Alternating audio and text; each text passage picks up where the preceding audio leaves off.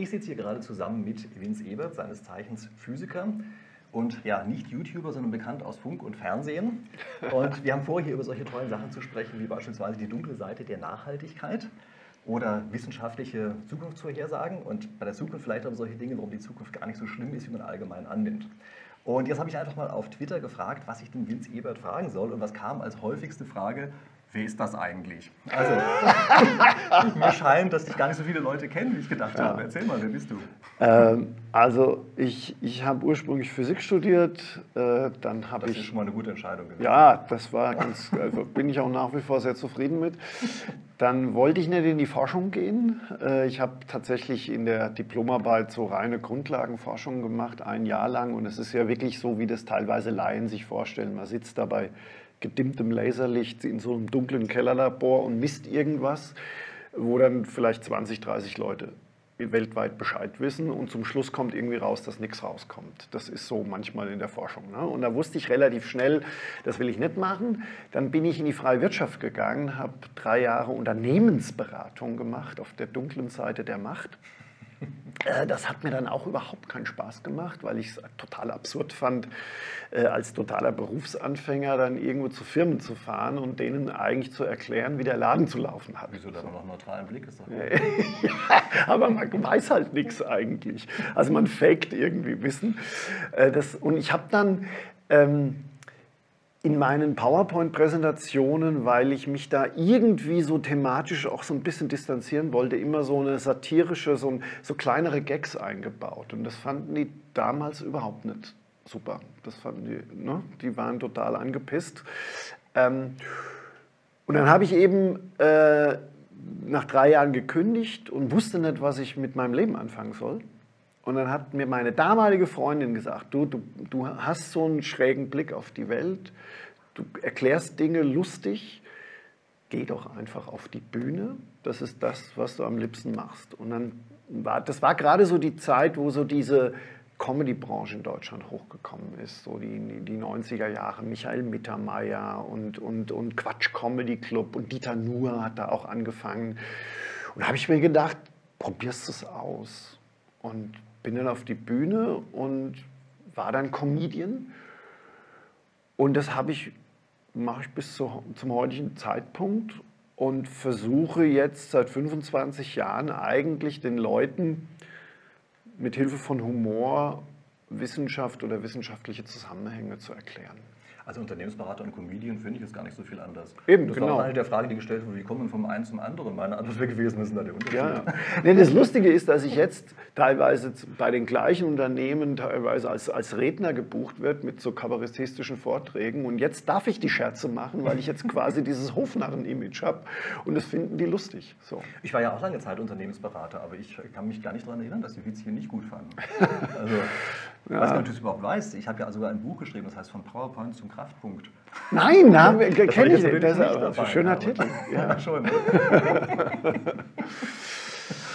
Ja, na gut, aber lass uns doch mal einsteigen über die Themen, die ja vielleicht jetzt gerade aktuell sind, nämlich in deinem neuen Buch, wo wir gleich nochmal drauf eingehen. Ich sehe schon, du hast ja hier liegen, aber ja. trotzdem, lass uns erstmal eine Sache über den Inhalt sprechen. Nämlich du sagst, Nachhaltigkeit ist überbewertet. Ähm, ich gebe das mal so ein bisschen verkürzt wieder. Ja. ja. Ähm, sag doch gerade mal, was du eigentlich an der Nachhaltigkeit oder diesem Nachhaltigkeitskonzept auszusetzen hast. Also, äh, ich habe versucht, im Buch unter anderem auch mal dieses Konzept der Nachhaltigkeit zu hinterfragen, zu sagen, woher kommt es eigentlich? So, und äh, der, der, der ursprüngliche Begriff Nachhaltigkeit kommt ursprünglich aus der, aus, der, aus der Forstwirtschaft. Damals hat man halt gesagt, wenn ich ein bestimmtes Areal habe von Baumbestand, dann darf ich halt, dann ist es dann nachhaltig, wenn ich nicht so viele Bäume schlage, wie nachwachsen können. Übrigens, sorry, wenn ich dir unterbreche. Merke hier die Stelle, was du gerade sagen wolltest. Ja? Aber auch dazu habe ich nämlich ein Video gemacht zum Thema Nachhaltigkeit. Und das ist insofern interessant, als ich dort die Originalquelle in der Beschreibung unten angegeben habe, wo man diese Stelle findet, wo das Wort das erste Mal verwendet wurde. Ja. ja? Also das ähm, ist, okay. glaube ich, eine ganz interessante Sache. Hast du die Stelle mal angeguckt? Nein, habe ich nicht. Ja? Okay, ich nicht. Ich, okay. Schick dir den Link zu dem Video. Sehr gut. Ja? Äh, guck dir das mal an, das ist wirklich faszinierend. Das steht nämlich gar nicht so ganz eindeutig da drauf. Also Nachhaltigkeit ist ein Begriff, den wir heute eigentlich erst geprägt mhm. haben. Wir haben so einen Forstmeister, ich habe den Namen jetzt jetzt vergessen. Ja, ja. Ähm, aber jedenfalls diese Originalstelle einmal zu sehen, ist cool. Okay. Und ich erkläre im Video auch, was Nachhaltigkeit eigentlich ist, aus so einer spieltheoretischen Sicht. Und jetzt bist du wieder dran, sorry. Ja, aber das ist im Grunde genommen ja der, der Common Sense, also wo, wo man sagt, ja, also wir dürfen nicht so viel äh, Ressourcen verschwenden, wie gleichzeitig irgendwie noch da sind. Also dass das in so einem Gleichgewicht ist. Ne? So, und äh, da ist halt dieser Wald, äh, dieser, dieses Beispiel des Waldes, das wird immer gern genommen. So, jetzt ist es aber so, dass ein Stück Wald ein, ein, relativ statisches System ist, dass du mit einem gewissen Energieaufwand in diesem Gleichgewicht halten kannst. Ne? Also so. Wenn du diesen Begriff der Nachhaltigkeit jetzt auf die gesamte Welt, auf den ganzen Planeten überträgst, auf die gesamten Gesellschaften, dann hast du aber ein dynamisches System. Also du hast und, und dynamische Systeme verhalten sich vollkommen anders wie, wie ein, ein, ein statisches System. Also eine dynamische Gesellschaft hat Migrationsbewegungen, es kommt zu Bevölkerungswachstum, es kommt zu Kriegen, es kommt zu technologischen Entwicklungen. Ähm, und in einem dynamischen System gibt es eigentlich keine Gleichgewichtszustände. Es gibt temporäre Gleichgewichtszustände, aber ähm, wenn irgendeine neue Erfindung, eine neue Technologie, eine Revolution kommt, dann schraubt sich dieses System hoch oder runter in einen anderen Gleichgewichtszustand. Das heißt also, es ist eigentlich ähm, nicht sinnvoll, äh, von der, von der Welt als nachhaltig, also oder dieses Nachhaltigkeitskonzept auf die Welt zu übertragen, weil ich ein dynamisches System, System eigentlich nicht stabil halten kann. Das ist grundsätzlich ja. meine. So, jetzt bist du dran. Naja, ich fand eigentlich, das hast du im Buch besser erklärt. Was uns natürlich eine Gelegenheit gibt, mal über das Buch zu sprechen. Ja? Äh, ich sage gleich, warum das was, ist. Jetzt musst du mir erzählen, was, wie ich es im Buch gemeint habe. Ja. genau, jetzt erkläre ich. Ich habe es schon lange nicht mehr gelesen. ist immer gut, im Auto zu erklären, was ja. er eigentlich gedacht hat. Ja. Nein, also, wenn ich das richtig verstanden habe, dann sagst du ja dort, pass auf, dieses Kuschelsystem, dass alles immer konstant bleibt und wir entnehmen gleich viel, wie hinten wieder reinkommt. Ja. Das ist ein schönes Grundprinzip, aber eines, was eben nicht auf unsere Welt anzuwenden ist, weil wir da eigentlich die ganze Zeit qualitative Änderungen drin ja. haben. Ja? Also eben, weiß ich nicht, was sich das so alles so komplex angehört, aber ich glaube, es sind die qualitativen Änderungen, auf die du da abziehst. Ja.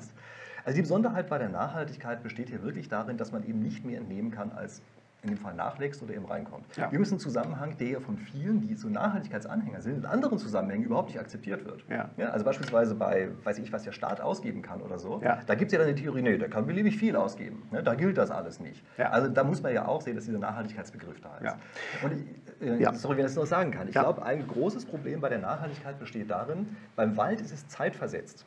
Das Nachwachsen dauert relativ lange und wenn man so einen Baum fällt, liegt da ein großer Zeitabstand dazwischen. Mhm. Ich sage immer, beim Gemüsebeet können wir ja auch Nachhaltigkeit haben, nur da liegen teilweise nur Tage oder Wochen dazwischen, je nachdem, was für ein Gemüse man da gerade ja. angebaut hat. Da erkennt man dieses Nachhaltigkeitsprinzip leichter.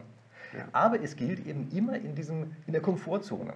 Immer dann, wenn sich nichts ändert. Und wenn ja. plötzlich einer sagt, finden wir doch mal was Neues oder nehmen einen Bagger mit dazu oder lauter solche Dinge, dann auf einmal ist dieser Begriff eben nicht mehr, zumindest in seiner ursprünglichen Form, anwendbar.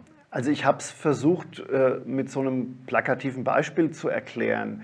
Also wenn, wenn, wenn man einem Gelehrten im, im, Jahr 1900 gesagt hätte, wir werden in 120 Jahren fast 8 Milliarden Menschen auf diesem Planeten sein. Damals, 1900, gab es, glaube ich, 1,2 Milliarden oder sowas. Noch, noch ich glaube sogar unter einer Milliarde, ich weiß es jetzt nicht genau. Also wenn man dem erzählt hätte, im Jahr, äh, im Jahr 2020 werden wir fast 8 Milliarden sein. Wir können mit modernen landwirtschaftlichen Methoden diese 8 Milliarden locker ernähren äh, und wir brauchen dafür nur ungefähr 2 Prozent der, der Weltbevölkerung, die, die in, diesem, in diesem Prozess äh, äh, arbeiten. Wenn man das einem Gelehrten erklärt hätte, einem Nachhaltigkeitsfanatiker, der alles stabil halten will, der hätte uns für total verrückt erklärt, weil er diese qualitativen, technologischen und wissenschaftlichen Sprünge überhaupt nicht in seiner Rechnung mit drin hat. Und das ist, glaube ich, das Hauptproblem, dass, dass, dass natürlich die menschliche Kreativität, die technologische Entwicklung, der Fortschritt ähm, auf einmal Ressourcen total obsolet macht oder ein, ein, ein, eine wahnsinnige Effizienz steigert. Ja, Ressourcen obsolet genau, ich sage nicht, ich sage nicht ein, genau, einige, genau. Oder ersetzt oder ja. also und das ist das große Problem mit der Nachhaltigkeit. Man will eigentlich ein System stabil halten, aber äh, weigert sich zu akzeptieren, dass vielleicht ähm, in 50 Jahren Erdöl durch, durch eine Innovation überhaupt kein Thema mehr ist. Ja, ziemlich sicher nicht. Ja. ja. Also ich glaube, da können wir auch relativ ja. sicher sein, dass Erdöl dann nicht mehr diese Rolle spielen wird. Also in der Kunststoffproduktion natürlich, ja, aber jetzt nicht als Energieträger. Ich glaube, Paul Ehrlich war das, oder? Der gesagt hat, irgendwie, das wird mit der Überbevölkerung so schrecklich ja, ja. schlimm. Äh, wie war das ein Spruch aus der Bibel? Die Lebenden werden die Toten beneiden und solche Sachen. Habe ich ja, ja, ganz, ja, ganz brutal. Ja, ja, der hat irgendwie, das war so ein ganzer, Wachstum ist böse und wir müssen da, wir müssen reduzieren, Verzicht. Es war eigentlich der, der erste Verzicht. Äh, äh, Experte, der, der gesagt hat, das, so geht das nicht weiter. ja, ja, und ähm, liegen halt beständig daneben, ja, ja. aber glauben halt trotzdem, in, also in der radikalen Form daran. Ja, ja. Also gut. Also, aber, genau, es, ist, es ist im Grunde genommen das, was, äh, weil die, diese ganzen ähm, Experten, die die Zukunft prognostiziert haben, nicht alle, aber viele, die sind im Grunde genommen von einem Denkfehler ausgegangen. Die haben irgendwie eine Entwicklung gesehen zu ihrer Zeit und haben dann, was weiß ich, irgendwie Materialbedarf oder, oder Ressourcenbedarf oder irgendwas und haben dann gesagt, wenn das so weitergeht, also die haben diese, diese, diese Steigerung genommen, haben das, das Stück rausgeschnitten und vorne wieder angeflanscht. Die haben also gesagt, dass im Grunde genommen die Zukunft sich aus der Vergangenheit ergibt.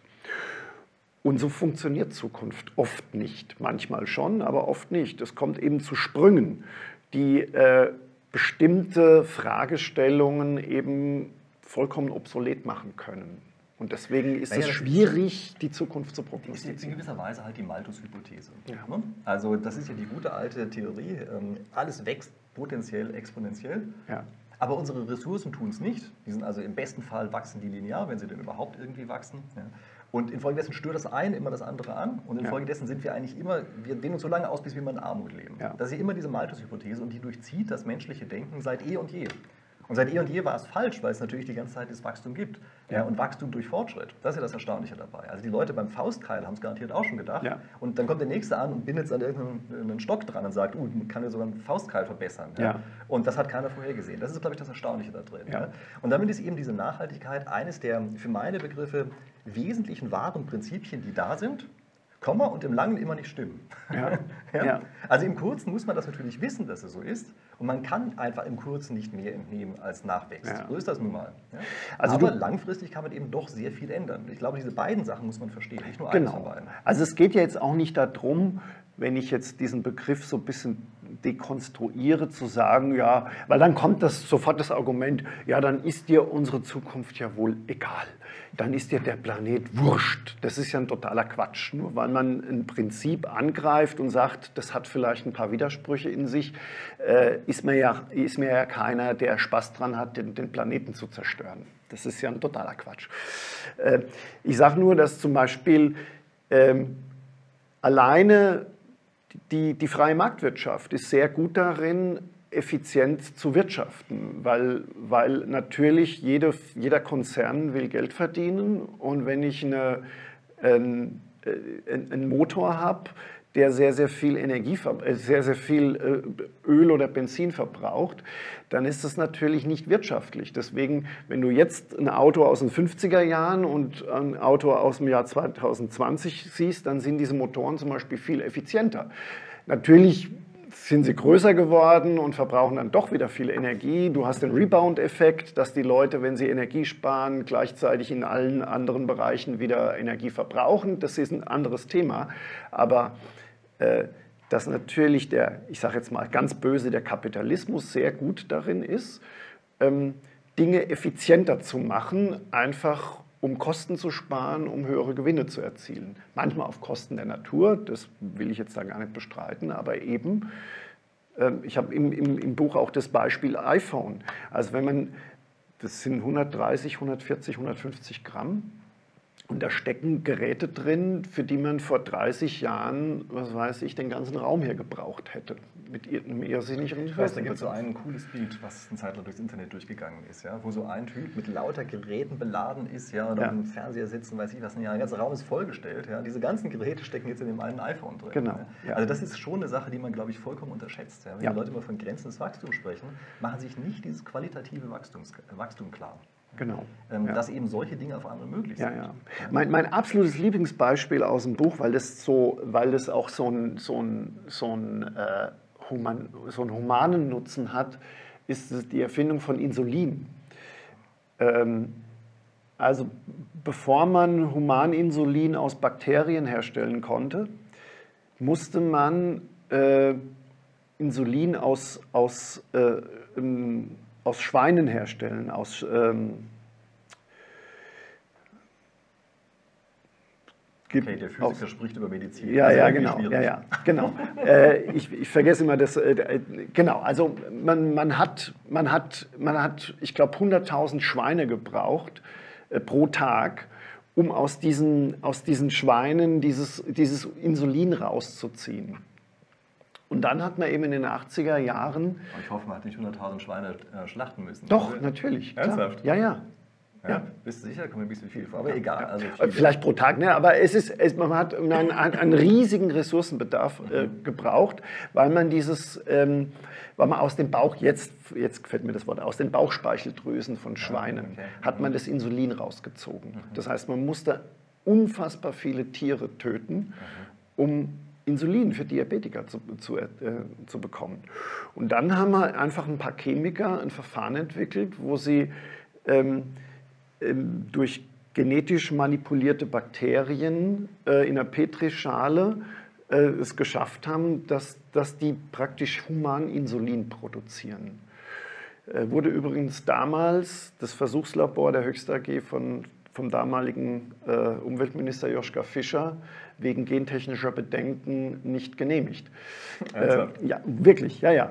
Ähm, aber das zeigt irgendwie, dass auf einmal äh, man Insulin im Labor züchten konnte und man musste praktisch, man, man, man, die, und man konnte diese Schweine leben lassen. Also das ist, das ist eine, es ist ja nicht nur eine technologische Entwicklung, sondern es hat wirklich die, die Welt humaner oder, äh, oder besser gemacht. Also das ist ein schönes Beispiel dafür, dass das wirtschaftlicher ja Fortschritt. mit solchen Beispielen. Ja. Ich Ja. meine, hier in der Nähe eine Universität heißt Justus-Liebig-Universität. Ja. Warum heißt die so? Na, weil da der Typ den Kunstdünger erfunden hat, ja? nämlich der Justus Liebig.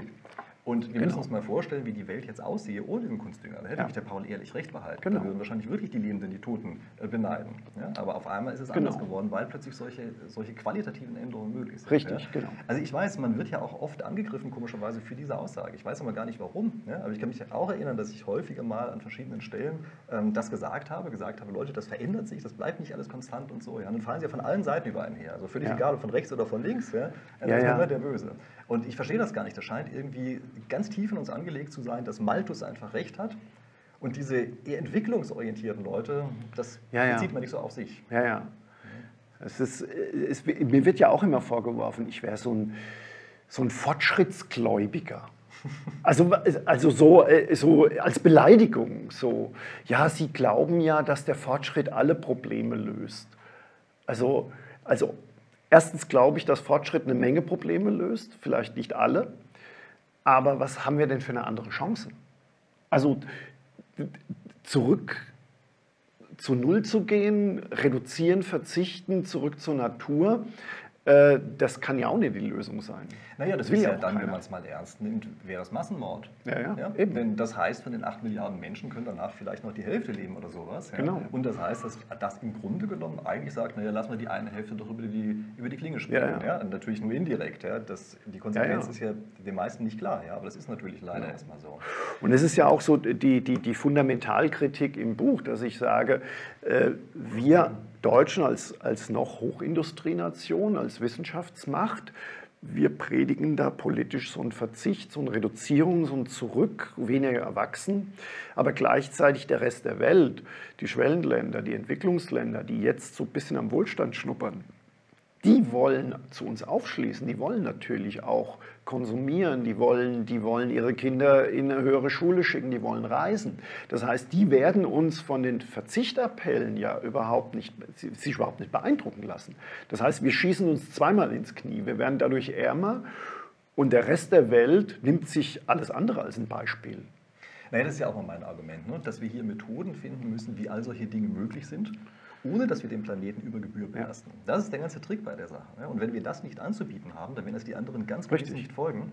Und die anderen sind die wichtigen, weil es nämlich die vielen sind. Ja. ja also einen winzig kleinen Anteil an der gesamten Welt, also Bevölkerung als auch an allen anderen Größen, das machen wir uns ja gar nicht klar. Und wenn es die anderen nicht folgen, dann können wir die Sache vergessen. Aber jetzt haben wir so viel über dein Buch gesprochen. Ich finde, jetzt darfst du es auch mal in die Kamera halten. Ja, nicht, dass alle, nicht, ja. dass sich alle wundern. Lichtblick statt Blackout, warum wir beim Weltverbessern neu denken müssen. So. Jetzt haben wir aber genug Werbung gemacht. Ja, jetzt haben wir genug Werbung genau. dafür gemacht. Ich kann aber vielleicht noch eines sagen, dass ich das Buch wirklich toll finde. Ja, das sage ich nicht von allen Büchern. Ja. Ich finde es wirklich toll, einfach weil solche Sachen mal drin vorkommen. Ja. Ja. Wie das immer so ist, ich finde von den meisten Büchern die vorderen Teile interessanter als die hinteren. So ist mir ja auch wieder gegangen. Mhm. Aber der vordere Teil alleine lohnt sich. Und der hintere Teil wird auch sehr vielen gefallen. Aber über den hinteren sprechen wir zu anderen Zeitpunkt ja nochmal. Okay. Oder?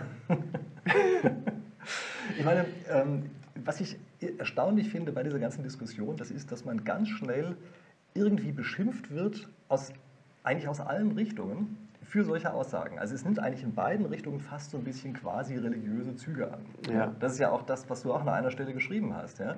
Ähm, mir ist aufgefallen, dass man beispielsweise auch auf Twitter irgendwelchen Leuten folgt, die sagen wir mal eher so links sind, sagen wir einfach mal, und sagen wir mal sehr radikal in Richtung Nachhaltigkeit, Umweltschutz oder sowas gehen, wenn man nur die leiseste Kritik anbringt, wirklich eine ganz leise Kritik, vielleicht an irgendeiner Stelle, wo es nicht ganz so gestimmt hat, was denen gesagt wird, man sofort blockiert. Es ja. ist auch gar nicht möglich, Linken zu folgen. Ja. ja? Und das finde ich eine total schräge Einstellung. Das zeigt für meine Begriffe auch, dass es überhaupt nicht um Erkenntnisgewinn geht oder so etwas, sondern einfach nur darum, ja, keine Ahnung, was zu glauben. Ich glaube, so kann man ja. das zusammenfassen. Also es geht, die, es geht sofort in eine moralische Bewertung. Also dass man sich nicht äh, dass man nicht ein Argument anhört und ein Argument, das vielleicht das eigene Weltbild vielleicht nicht zum Einsturz bringt, aber so ein bisschen dran rüttelt, sondern man, man will sich mit dem Thema nicht beschäftigen, weil man sein eigenes Weltbild, das man sich da zusammengebastelt hat, als das, das einzig Richtige sieht. Und die einzige Chance, das aufrechtzuerhalten, ist, den anderen moralisch zu diskreditieren. Das ist so grundsätzlich, also und das läuft übrigens ja in allen politischen Richtungen. Es läuft auf, auf der extremen Rechten, auf der extremen Linken, auf der extremen grünen Ecke genauso ab. Es wird, es wird sofort moralisch äh, äh, jemand angegriffen. Und das ist natürlich die perfekte Methode, um einer Debatte auszuweichen. Ja, darum scheint es ein bisschen gerade zu gehen. Ich meine, es ist oft, glaube ich, auch so eine Art Doomscrolling. Ich glaube, das ist der Fachbegriff dafür. Ja? Dass man irgendwie so sich ergeht in dem Weltuntergang, der jetzt also direkt bevorsteht. Ja. ja? Und da hat ja jeder seinen privaten Weltuntergang. Ja? Die einen sagen, oh, Deindustrialisierung und wir werden hier alle, weiß ich, nur noch am Hungertuch nagen und so. Ja? Und die anderen sagen, oh je, die Welt geht unter als Feuerball und so. Ja? Und so hat jeder seinen privaten Weltuntergang. Aber ich meine, ich bin schon längere Zeit jetzt hier auf dem Planeten und ich habe schon so viele Weltuntergänge zwischendrin gehört. Ja? Ähm, sie sind einfach nicht eingetroffen. Ja. Also äh, besonders faszinierend finde ich den Club of Rome, ja. die ja mit ihren ausgefuchsten oder damals ausgefuchsten Modellen ja vorher gesagt haben, dass im Jahr 2000 eigentlich alles am Ende ist. Das stimmt überhaupt nichts davon. Ja. Völlig falsch gelaufen. Trotzdem werden sie von ihren Anhängern bis heute gefeiert. Ja. Und die sind auch der festen Überzeugung, dass eigentlich im Wesentlichen alles gestimmt hat, was da ja, drin stand. Es ist genau. natürlich nichts eingetreten. also ich kann nicht sehen, dass einer den anderen auffrisst. Ich kann nicht sehen, dass wir überall Rohstoffknappheit haben oder so etwas. Aber das ist der feste Glaube, dass obwohl man sieht, dass es anders ist, es halt genau so kommen muss. Ja. Also ich bin, ich bin ein ganz großer Fan von, von Max Rosa und Our World in Data. Äh, den kennst du ja auch, mhm. den Max. Äh, der hat, ich glaube, der lehrt in Oxford, ist das richtig? Ja, der, genau, also Ökonomieprofessor, lehrt in Oxford und der hat vor einigen Jahren diese Plattform im Internet uh, Our World Data erzeugt. Das ist frei zugänglich und dann kann man praktisch sehen, wie sich die Welt äh, in den letzten 200 Jahren in vielen, vielen Dingen so massiv verbessert hat. Säuglungssterblichkeit, Armut, äh, Bildung. Äh, etc. Selbst globale Waldfläche hat zugenommen. Äh, absurderweise, globale Waldfläche hat in den letzten 20 Jahren zugenommen. So, und das ist irgendwie so wahnsinnig schön, dass man sieht, dass die Welt eigentlich besser geworden ist. Und wenn man das postet, ich bin ja auch sehr aktiv auf Facebook, und äh, dann, dann kriegt man wirklich, die, die Leute sind beleidigt und stinkig und werfen einem vor, man würde hier so, ein, so, eine Zukunftsromantik betreiben, wenn man sagt, es ist doch toll, es ist doch toll, dass wir früher 50 Prozent äh, äh, in, in, in totale Armut hatten und jetzt unter 10 Prozent sind. Das ist doch eine wahnsinnige Errungenschaft. Das wollen viele nicht hören. Viele wollen sich suhlen in diesem, die Welt geht unter, es wird alles immer schlechter. Das, ich kann das nicht verstehen. Ja, also ich finde das auch völlig faszinierend, ja, wie stark man angegriffen wird dafür, dass man positive Nachrichten vermittelt. Ja, ja. Es wird auch immer versucht zu erklären, warum das alles gar nicht positiv ist. Ja, aber ja. gut, ich verstehe das teilweise nicht. Ähm, lass uns doch nochmal auf diesen Club of Rome zu sprechen kommen. Ja. Was würdest du eigentlich sagen, was ist eigentlich der Grund dafür, dass deren Modelle so wahnsinnig versagt haben? Und ich glaube, dass sie es haben, das wird, glaube ich, jeder, der von außen her drauf guckt, sagen, dass das stimmt. Ja? Also die Gläubigen natürlich nicht, ja? ich ja. sage es immer in Anführungsstrichen, die Gläubigen, ja? aber die anderen, glaube ich, sind sich relativ sicher, dass das in der Form nicht gestimmt hat. Worauf führst du das zurück? Also im Grunde genommen das, was ich vorhin schon gesagt habe, dass die komplett unterschätzt haben, wie äh, technologische und wissenschaftliche Innovationen die Welt zum Positiven hin verändern können und, und teilweise äh, Rohstoffe obsolet machen, teilweise äh, Dinge in eine, in eine, vollkommen andere Richtung treiben. Und das ist natürlich, ähm, das ist natürlich in einem Modell schwer einzuspeisen. Du kannst natürlich nicht sagen, kein Mensch kann sagen, ähm, welche Innovationen wir in 30 Jahren haben werden. Sonst hätten wir sie ja schon. Ne? Und deswegen, deswegen extrapoliert man praktisch von der Vergangenheit in die Zukunft. Das ist, der, das ist mathematisch ähm, einfacher, weil man, weil man natürlich diese Unberechenbarkeit, die kann man nicht einpreisen. Ähm, aber das macht es ja nicht richtiger. Ja. Also ich denke, es ist halt immer wieder einfach nur eine verschleierte und verkomplizierte Form von Malthus. Ja. ja. wenn man sich solche Modelle anguckt, die funktionieren ja immer gleich. Man hat irgendwelche Funktionen, die potenziell exponentiell wachsen und wo irgendeine positive oder negative Rückkopplung eingebaut ist. Ja. Und irgendwas anderes wächst eben weniger. Und dann ja. stößt man die eine Funktion an die andere an und dann ist immer der Weltuntergang da. Ja. So funktionieren diese ganzen Modelle. Und damals, ich meine, die Computer, was war denn das? Wie viel Bit hatten die denn? Ja, haben wir noch ein Bit gerechnet. Ja, ja. und selbst jetzt äh, ist, wäre es unmöglich, weil du halt eben keine, du kannst keine neuen Entwicklungen, keine unberechenbaren Innovationen, kannst du einfach nicht in das Modell einpreisen. Das, das, das liegt schon an, der, an, der, an dem Wesen von Innovationen. Das ist einfach das, das, das große Problem. Das ist, äh, Nasim Taleb äh, hat, hat ja vor, vor Jahren den Schwarzen Schwan geschrieben und er hat im Grunde genommen ist das so eine ähnliche, sein, so eine ähnliche Kritik. Schwarz, schwarze Schwäne sind irgendwelche seltenen Ereignisse, die die Welt aber, die, die Gesellschaft komplett ummodeln, also im Guten wie im Schlechten. Und Taleb ist ursprünglich Mathematiker. Der hat zwar an der Börse gearbeitet, aber ist eigentlich Mathematiker. Und er sagt einfach, die ganzen Modelle zur Prognostizierung von Börse, von Zukunft, gehen alle davon aus, du hast eine Glockenkurve. Äh, und dann nehmen die halt die Mitte der Glockenkurve. Aber die wirklich interessanten Ereignisse, die die Welt wirklich verändern, die kommen irgendwie an den Rändern. Also die ganz seltenen Ereignisse, die machen die wirklichen Sprünge und die kannst du durch das mathematische Modell einfach nicht erfassen, äh, weil du nicht weißt, was an den Rändern los ist. Naja, gut, er spricht ja eher davon, dass, eben, dass wir diese Fat Tails haben, wie das so schön heißt, ja. dass die Ränder der Verteilung eben viel mehr aufnehmen, als man das nach dieser ja. Glockenkurve da erstmal ja. annehmen würde. Ne? Übrigens auch dazu habe ich ein anderes Video gemacht, muss ich oh. mal verlinken. Ja. Äh, ich darf mich hier nicht so weit aus dem Fenster legen. Du hast ja wahrscheinlich über alles, über alles hast du schon ein Video gemacht und ich rede hier. Und die Leute, deine Fans denken wahrscheinlich, was redet der Ebert da für ein Quatsch daher? Naja, das Interessante bei, bei dieser schwarzen Schwan-Geschichte, das ist ja auch die Frage, es gibt ja Dinge, die man weiß und Dinge, von denen man weiß, dass man sie nicht weiß und Dinge, von denen man nicht weiß, dass man sie nicht ja. weiß. Ja? Ähm, wer war das? Rumsfeld, Rumsfeld glaube ich, derjenige, ja. der das gesagt hat. Ja? Und das ist, glaube ich, die wichtige Klassifikation dabei. Äh, daher entstehen ja auch diese schwarzen Schwäne, ja? dass plötzlich aus den Sachen, von denen man nicht weiß, dass man sie nicht weiß, irgendwas entsteht. Die kann man natürlich in der Tat in solche Modelle nicht einbauen. Aber gehen wir dann gerade doch mal zu den Klimamodellen. Ähm, wir sind uns ja einigermaßen sicher, dass wir das Wetter für nur ganz kurze Zeit vorhersagen können. Beim Klima aber sind wir uns sicher, dass wir es für ganz lange Zeit vorhersagen können. Ja. Ist das eigentlich ein Widerspruch oder ist das keiner? Äh, ich denke, es ist kein Widerspruch. Ich kenne mich jetzt mit Klimamodellen nicht so wahnsinnig gut aus, aber äh, sehr, sehr schlaue äh, Klimaforscher, eben nicht die Extremisten. da gibt es ja auch welche, die dann die, die großen äh, Weltuntergänge auch prognostizieren. Die haben ja schon gesagt, dass natürlich über diese, über diese über dieses Mitteln schon auch eine relativ gute Prognose machen kann. Ich zitiere da jetzt einfach nur. Ähm, also ich würde mich nicht so, ich habe in dem Buch auch mich da überhaupt nicht damit, ich, ich habe diese These auch überhaupt nicht angegriffen, weil ich, weil ich da einfach dem Gros der, der, der Klimaforscher, ich sage jetzt mal einfach auch glauben muss, äh, diese Modelle können äh, recht gut eine Tendenz aufzeigen. Auch da muss man wieder in die, in die, in die Details gehen. Ich habe mich sehr lange mit, mit, mit Jochen Marotzke unterhalten, der ist, der ist ähm, Professor, äh, Direktor vom Max-Planck-Institut für Meteorologie in Hamburg, einer der Leitautoren vom Weltklimarat.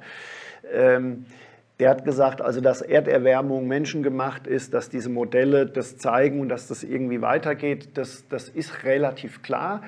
Aber, und jetzt wird es spannend, ähm, was das letztendlich für Auswirkungen hat, was Extremwetterereignisse angeht, wo die auftreten, wie häufig die auftreten, da ist noch eine totale Grauzone. Und da ist noch, es beschäftigen sich wahnsinnig viele Klimaforscher und da ist noch eine, eine, ist noch eine wahnsinnige Dynamik irgendwie drin. Also auch da muss man wie immer die Sache differenzierter sehen und es ist ein hochkomplexes äh, Thema natürlich. Soll ich mir sagen, warum ich glaube, dass das eine geht und das andere nicht? Oh, jetzt! also, wenn wir uns mal Wettermodelle ansehen, das sind ja im Wesentlichen chaotische Systeme. Ja. Das bedeutet, kleine Änderungen in den Zuständen haben riesengroße Auswirkungen nach einiger Zeit. Ja. Ja, wir lassen sowas durchrechnen und dann nach einiger Zeit ist alles ganz anders. Ja. Irgendwo eine Nachkommastelle, eine Kleinigkeit geändert. Das ist ja das, was manchmal dieser Schmetterlingseffekt bekannt ist. Also nur weil ein Schmetterling ein bisschen früher aufsteigt, flattert er ein bisschen rum und das stößt irgendwie die umliegende Luftmoleküle an und auf die Art und Weise schaukelt sich an einer anderen Stelle was hoch. Ja. Die chaotischen Systeme. Und das stimmt ja tatsächlich auch. Also die Systeme sind ja wirklich chaotisch. Mhm. Das ist natürlich was ganz anderes, als wenn man ein System hat, was sich selber stabilisiert. Und das ist ja äh, insgesamt auf der Erdoberfläche jetzt nicht so, dass alles vollkommen willkürlich ist, sondern gibt es ja haufenweise, zumindest temporäre Gleichgewichte. Häufig Fließgleichgewichte, aber es gibt irgendwelche Gleichgewichtszustände. Das muss ich natürlich als Spieltheoretiker auch behaupten, weil wir natürlich mal in Nash-Gleichgewichten denken. Das hat ja gar keinen, gar keinen Sinn. Ja, ja? Ja. Und dadurch, dass es diese Gleichgewichte gibt, ist dieser Schmetterlingseffekt im Grunde genommen nicht mehr relevant. Also kurzfristig kann er das Wetter ändern, aber auf lange Sicht hinweg kann es eben sehr stabil bleiben, was dort rauskommt, einfach weil durch diesen Gleichgewichtszustand das System einen Hang hat, immer wieder dahin zurückzukehren. Mhm. Ja, das ist wie wir Menschen auch. Also wenn wir irgendwo hingehen wollen, um was zu trinken oder irgend sowas, dann lassen wir uns nicht dadurch abhalten, dass zwischendurch ein Stock im Weg liegt ja. oder sowas. Ja, also vielleicht durch ein weiß ich, eine SMS, die kommt, dass man es abhalten ja, ja, ja. Aber wir haben auch so einen Hang, ähm, solche Dinge selbst zu regulieren. Und das ist, glaube ich, schon ein Effekt, der bei langfristigen ähm, Sachen durchaus auftreten kann. Natürlich wissen wir immer noch nicht so ganz genau, welche Gleichgewichte sich dann am Ende durchsetzen, ähm, wie stark sich das eine oder das andere genau. durchsetzt. Also bleiben noch jede Menge Unklarheiten offen. Ja, also auch da gibt es ja auch unterschiedliche Szenarien. Es gibt, es gibt Klimaforscher, die sagen, äh, bei, was weiß ich, 3 Grad wird es so schlimm kommen, andere sagen, es wird nicht ganz so schlimm kommen. Also auch da gibt es durchaus unterschiedliche seriöse Forschergruppen, die da sehr heftig miteinander diskutieren, wie stark dann die Auswirkungen tatsächlich sind bei einer prognostizierten Erwärmung von 1, 1 Grad, 2 Grad, 3 Grad, 4 Grad. Gut, das ist natürlich die nächste Frage, die Ja. Auswirkungen. Ja, Genau. Das ist klar, weil ja, wie immer Ja. gibt es halt in verschiedene Richtungen Effekte. Ne? Ja. Also es gibt ja auch beispielsweise die Theorie, die sagt, so ein bisschen Erwärmung hat so hauptsächlich positive Auswirkungen, Ja. aber kaum wird es mehr, sind es hauptsächlich negative. Ja. Das ist natürlich unschön, Ja, wenn man die ganze Zeit denkt, mach ein bisschen wärmer, das wird besser und dann auf einmal feststellt, oh Mist, jetzt ist zu viel. Also ich habe ich hab in dem Buch so ein bisschen so einen kleinen Trick gemacht, weil ich gesagt habe, ich will mich jetzt gar nicht irgendwie in diese Klimaforschung da einmischen, da kenne ich mich auch zu wenig aus, da kann man sich nur in die Nesseln setzen. Ich habe gesagt, selbst wenn diese, diese Effekte auftreten und auch in der Stärke auftreten, äh, was haben wir denn als, was sind die Maßnahmen, die wir, die wir, die wir jetzt hier in Deutschland oder in Europa machen wollen, sind die geeignet dafür, wenn es denn so kommt, dem was entgegenzusetzen oder gibt es vielleicht bessere, klügere Herangehensweisen? So, und damit beschäftigt Also sich das anpassen. Anpa mehr anpassen, ist Dekarbonisierung, was hier, ist, das überhaupt, ist das überhaupt möglich? Und wenn ja, in welchem Rahmen? Äh, Was hat das, wenn es denn möglich wäre, was hat, hätte das dann für andere Folgen ökonomischer Art und Weise? Also die Fragen versuche ich eher aufzudröseln und zu sagen, ähm, naja, so einfach ist es dann, es ist in vielen Dingen nicht so einfach. Ja. Naja, das finde ich ja ohnehin faszinierend bei dem Buch. Ja. Gefühlt ist er ja auf jeder dritten Seite und übrigens, äh, Klimamodelle, das stimmt schon und da kann was passieren und passt auf Ja. und so. Aber wie oft ich schon gehört habe, irgendwie, was, das ist doch so ein Klimaleugner und so. Ja, Ja, also ich verstehe überhaupt nicht, wie das zusammenpasst. Also manchmal habe ich das Gefühl, die Leute lesen sowas auch überhaupt gar nicht. Nein. Sondern nehmen irgendwie selektiv irgendeine Passage und dann sagen sie, ah, okay, alles verortet. Ja, ja, genau. Ja, ja. Na gut, dann lass uns mal gerade bei solchen Modellen über was anderes sprechen. Nämlich, was hältst du eigentlich von den Kipppunkten? Wow. Also Kipppunkte, da habe ich, äh, ich habe jetzt gerade äh, erst wieder eine, eine äh, in der Welt war, glaube ich, ein, ein sehr langer Artikel äh, drin, dass, äh, ich schreibe es auch im Buch, also diese Kipppunkttheorie, die ist schon, und das muss man ganz klar sagen, von dem Gros der, der, der Klimaforscher wird die als schon sehr spekulativ angesehen. Und wenn man diese Artikel, die, die, die wissenschaftlichen Artikel zu Kipppunkten durchliest, dann sind das im Wesentlichen ähm, Meinungsartikel. Also es, hat, es könnte so sein, also ich glaube in dem Originalartikel, äh, äh, in dem Originalartikel, der, der, der vor zehn Jahren rausgekommen ist, steht 25 Mal das Wort könnte, hätte, müsste, so. Und das Interessante an diesen, an diesen Artikeln ist, dass es eben keine peer-reviewten Artikel sind. Also weil, weil diese Meinungsartikel ist ein Artikel, wo, wo man sagt, okay, das könnte so sein.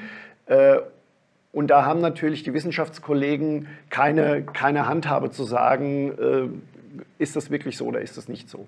Das heißt also, ich habe auch mit Marotzke gesprochen, der gesagt hat, also ich finde diese Kipppunkte, es könnte sie geben, aber so zu tun, wie das in den Medien passiert ist, dass die in, in Stein gemeißelt sind, das ist alles andere als, als, äh, als nicht, also es ist einfach nicht wahr. Also jetzt spreche ich mal wieder als Spieltheoretiker. Ja. Und da kennen wir diese Kipppunkte ja seit Ewigkeiten. Also das ist ja ein Begriff, den gibt es bei uns ja schon lange, lange, lange, bevor der Ja. in der Klimaforschung aufgetaucht ist. Ja, Der taucht immer dann auf, wenn man verschiedene Gleichgewichte hat. Am besten so strikte Gleichgewichte, das sind die schönsten. Ja. Und die haben verschiedene Einzugsbereiche. Und man kann so ein Gleichgewicht stören. Und wie das eben so ist bei einem Gleichgewicht, das führt eben wieder zurück zu dem Gleichgewicht. Ist ja klar, sonst wäre es ja keins. Das heißt also, das hat eine inhärente Kraft, da zu bleiben, wo es ist. Oder möglicherweise auch wieder zurückzugehen. Ja. Wenn die Störung aber irgendeinen bestimmten Wert überschreitet, dann klappt das nicht mehr. Dann kommen wir auf einmal den Einzugsbereich eines anderen Gleichgewichts. Und es ist eigentlich keine Frage, ob es solche unterschiedlichen Gleichgewichte gibt.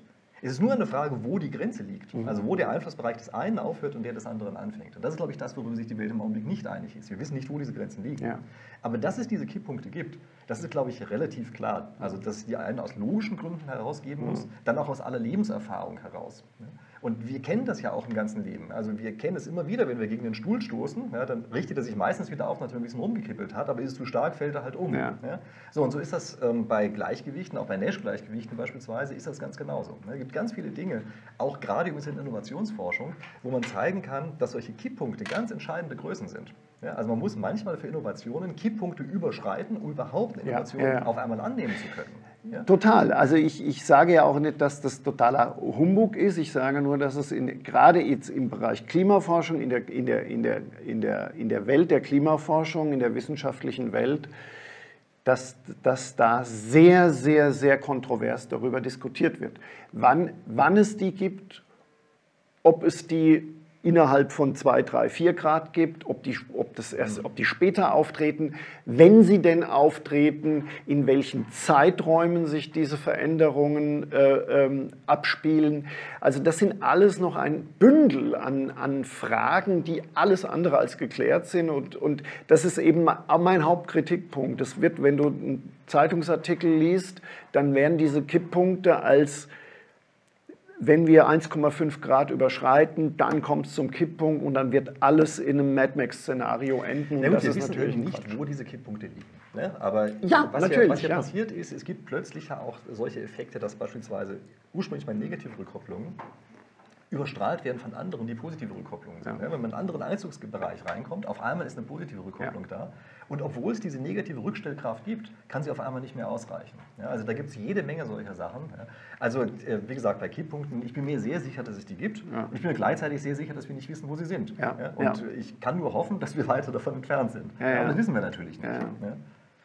Sprechen wir nochmal über was anderes, nämlich ähm, wir haben ja im Augenblick die Situation, dass wir sagen, okay, wir können mit Innovation und so weiterkommen. Kann uns eigentlich KI hier helfen, künstliche Intelligenz? Meinst du, das ist eine der Sachen, die uns auch in diesem ganzen Energie-Umwelt-Szenario weiterbringt? Oh, ja, also ich als, als Fortschrittsoptimist äh, bin ich schon der Meinung, das ist jetzt reines Gefühl, also das ist jetzt, äh, dass wir in Deutschland ja schon irgendwie eher so sind, dass wir alles, was neu ist, immer als das, die, das komplette Desaster sehen. Und ja, KI hat natürlich auch mit zweifellos negative Auswirkungen, aber ich glaube, dass, dass, äh, dass wir in Deutschland die, die Chancen dann doch wieder mal unterschätzen. Also ohne jetzt zu sagen, in welche Richtung das geht, würde ich sagen, KI hilft uns in vielen, vielen Bereichen. Ich mache sehr viel, jetzt ein ganz anderes Thema, ich mache sehr viel äh, Vorträge im Bereich Pharma, Medizin und da ist es unfassbar, was bei Tumorerkennung mittlerweile diese Systeme können. Also das, das, da gibt es dem Computer ein Bild und dann sagt er mit einer, mit einer Trefferwahrscheinlichkeit von 99,5 Prozent, das ist ein Tumor oder das ist kein Tumor. Viel, viel besser, als das jetzt ein äh, ein, ein, erfahrener Onkologe könnte, weil die, weil die KI natürlich hunderttausende Bilder zur Verfügung hat und die durchlaufen lässt. Also das sind, ich glaube, dass es in ganz, ganz vielen Bereichen sehr, sehr äh, große und sehr positive Entwicklungen in die Richtung gibt. Naja, da gibt es natürlich den großen Vorteil, jetzt beispielsweise bei Mustererkennung in der Medizin, da gibt es ja keine, äh, keine adversen ähm, Angriffe. Also ja. wenn das Menschen auf der anderen Seite wären, dann würden die ja versuchen, die Bilder absichtlich zu stören. Ja. Das machen die Tumore ja aber nicht. Ja. Die ist ja nicht so, dass sie sich absichtlich tarnen und sagen, jetzt will ich nicht von der KI erkannt werden. Deshalb funktioniert das da so gut. Ähm, also ich hatte vor einiger Zeit, da habe ich mal ein Projekt gemacht mit ähm, einem Softwarehersteller für so Energieversorger. Und da war ich vollkommen platt, dass die auf einmal den Energiebedarf, also Strombedarf, wofür zur Netzstabilisierung mit einem neuronalen Netz vorhergesagt mhm. haben. Das ist schon ganz viele Jahre her. Ja? Das, ich erzähle ja jetzt die ganze Zeit von meinem ersten neuronalen Netz, was ich selber mal programmiert hatte. Das war ein ganz kleines Ding, ja, womit man eigentlich nichts machen konnte. Das war mehr so ein Proof of Concept. Ja. Und dann ein paar Jahre später bin ich in diesem Softwareprojekt drin und sehe auf einmal, ui, das funktioniert ja richtig. Ja. Damit kann man hier wirklich Prognosen machen in dem Fall eben zur Netzstabilisierung. Mhm. Ja. Und das ist jetzt auch schon ewig her. Das heißt, also seitdem hat sich das hier unglaublich weiterentwickelt. Ja. Und also ich bin ganz überzeugt davon, dass gerade die KI auf einmal eben genau dieses qualitative Wachstum uns ermöglicht, von dem wir anfangs gesprochen haben. Ja. ja dass ganz viele Dinge auf einmal möglich werden von der ressourcenschonenden Verwendung, an die wir bisher überhaupt gar nicht gedacht haben. Und wenn wir dabei sind, ich muss natürlich bei so einer Gelegenheit ich natürlich deshalb absichtlich über KI gesprochen, mein Buch in die Kamera halten, ja, was um ChatGPT geht. Schummeln mit ChatGPT heißt, das Schummeln ist durchgestrichen ja, für Schreiben. Und damit habe ich auch so ein bisschen angespielt auf die Situation, die wir in Deutschland haben, dass wir uns an, über solche Dinge unglaublich negativ diskutiert haben. Ja. Ich habe gesehen, in der letzten Zeit ist äh, dieses ChatGPT ist auch in Deutschland wird positiver dargestellt. Ja? Aber ich habe das extra Schummeln genannt, ja, weil eigentlich die Hauptdiskussion in Deutschland war, oh je, jetzt können sich die Studenten durch Prüfungen durchschummeln. Ist ja schlimm. Und man gar nicht sieht, was da für ein unglaubliches Potenzial dahinter ist, dass man auf einmal viel bessere Texte schreiben kann als vorher. Dass man auf einmal Möglichkeiten hat, an die man bisher gar nicht gedacht hat, dass man viel effizienter arbeiten kann. Ja, dass auf einmal äh, man viel weniger Leute braucht, um die eine Sache zu machen. Auch da gucken wieder alle nur drauf und denken, oh, jetzt haben wir ja Arbeitslose ja. und verstehen nicht, dass wir auf die Art und Weise einfach viel mehr haben, was wir verteilen können. Ja. Also ich halte das für eine ganz tolle Sache und wie gesagt, also wer sich für ChatGPT interessiert, der braucht sowieso dieses Buch hier. also wir können es auch, äh, wir können es ja auch ohnehin nicht aufhalten. Das wird ja, ja. kommen, das wird immer stärker kommen. Wir müssen uns damit arrangieren und ich glaube, dass das ist ja auch eine Binsenweisheit, äh, dass wenn wir Arbeiten erledigen, die eine KI oder ein Computer im Zweifelsfall besser kann, dann werden wir natürlich ausgemustert. Aber wenn wir.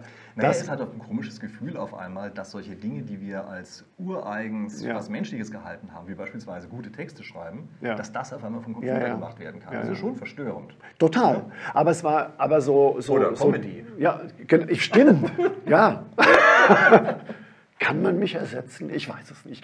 Nein, aber es war ja schon immer so. Nein, es Mach mal einen Witz im Stil von Vince Ebert. Hätte ich eigentlich vorher mal ausprobieren Ja, mal, mal, mal, schauen. Ich, ich, ich kann dann gucken, ob er genauso gut ist oder genauso schlecht.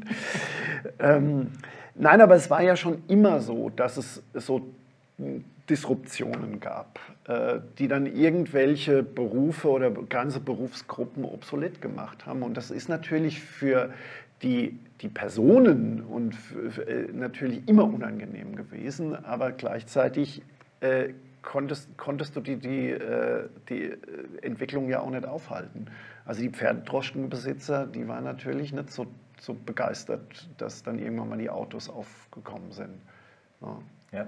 Oder Kinomusiker, dass es auf einmal Turnfilm gab und solche Sachen. Ja, oder die, die, die, die Pottwalfänger, als, als Waltran durch, durch Petroleum ersetzt worden ist, dann waren die auch stinkig. Ja. Kann man verstehen. Wenn wir bei solchen Sachen sind, sprechen wir doch mal über E-Fuels. Was hältst du denn davon? So statt Petroleum und so. Also, ich finde es auf jeden Fall ein, ein, ein Bereich, wo wir, wo wir weiter forschen müssen und sollten. Also ich halte es persönlich für absurd, ähm, den Verbrenner zu verbieten. Äh, ich, hält, ich hielt es viel, viel sinnvoller zu sagen, lass uns den Verbrenner nicht verbieten und gucken, wie E-Fuels sich entwickeln. Die sind zurzeit, ist ja schon möglich, aber sind zurzeit natürlich sehr Energie, äh, brauchen sehr viel Energie, um die herzustellen.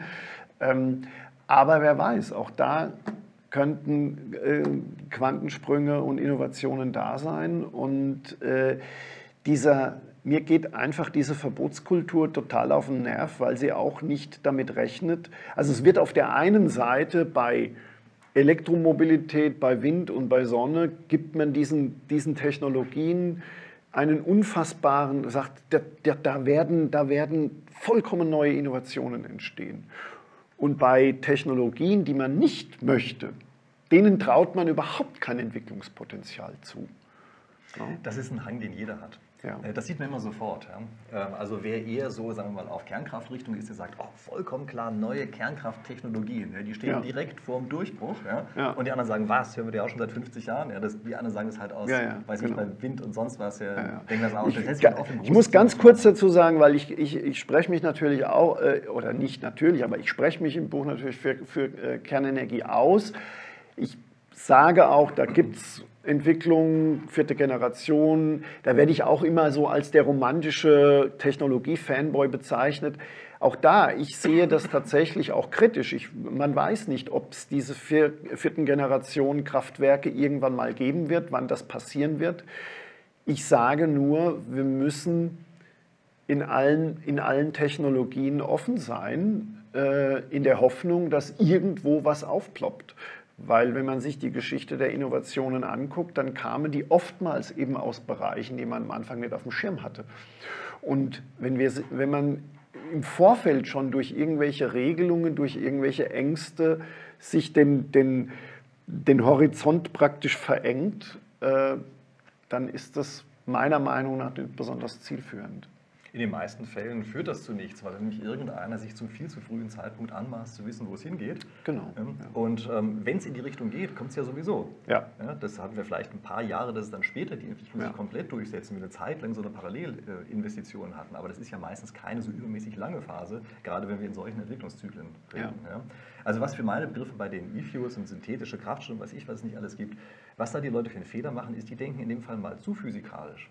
Äh, die denken oft in Wirkungsgraden dann gucken sie dann die ganze Kette an und sagen, wir verlieren hier was und da was und noch was. Ja. Ein ganz lausiger Wirkungsgrad über die ganze Kette hinweg. Ja, die Techniker verwenden Effizienz ja anders ja. als wir in der Wirtschaft. Ja, deshalb versuche ich diesen Begriff immer zu vermeiden. Aber die sind ja so ein bisschen verwandt miteinander. Ja. Und das ist natürlich am Ende eine Sache, da muss man sich angucken, wie sind denn eigentlich die Kosten? Also es ist ja vollkommen egal, selbst auch wenn die Gesamteffizienz total niedrig ist. Wenn wir zu Grenzkosten von Null arbeiten, ist er trotzdem ziemlich billig. Ja. Und das ist beispielsweise, wird das gleiche Argument hier bei Solarenergie auch nicht verwendet. Ja, also Solaranlagen insgesamt haben wir bis heute einen lausigen Wirkungsgrad. Aber sie haben natürlich Grenzkosten von null. Wenn sie einmal installiert sind, können sie eben dann, wenn sie liefern können, verdammt billig liefern. Und jetzt ist das Problem, dass sie billig liefern können, aber zu bestimmten Zeiten wir das Zeug einfach nicht speichern können. Ja. Und welche langfristigen Speichermöglichkeiten haben wir denn? Und welche Möglichkeiten haben wir denn, das Zeug zum Beispiel aus sonnenreichen Gegenden hierher zu transportieren? Und siehe da, wir haben im Augenblick eigentlich nichts anderes als ein irrwitziges Kabel zu legen, was, glaube ich, im Augenblick eher eine technische Wunderlösung wäre. Oder aber wir sorgen eben dafür, dass das ganze Zeug als synthetischer Kraftstoff hierher gebracht wird. Und schon haben wir eine Speicher- und Transportmöglichkeit, die wir im anderen Fall nicht gehabt hätten. Und das übersehen die meisten Leute komplett. Die denken immer nur, weil der, der Wirkungsgrad von so etwas so wahnsinnig niedrig wäre und wir fast alles verlieren, müsste es auch unwirtschaftlich sein. Aber das stimmt natürlich überhaupt nicht. Wir müssen uns die Gesamtkosten ansehen, die ja. dahinter stecken. Und das kann äußerst lukrativ sein, weil wir damit eben diesen Nullkosten-Strom auf die Art und Weise speichern und transportieren können. Ja, natürlich übertragen. Ja, also ja klar. Also auch da, äh, auch da werde ich ja immer angegriffen, dass ich gegen Erneuerbare wäre, weil ich sage, wir haben keine Energiespeicher oder noch keine, noch keine Energiespeicher im, im Terawattstundenbereich. Aber du hast vollkommen recht.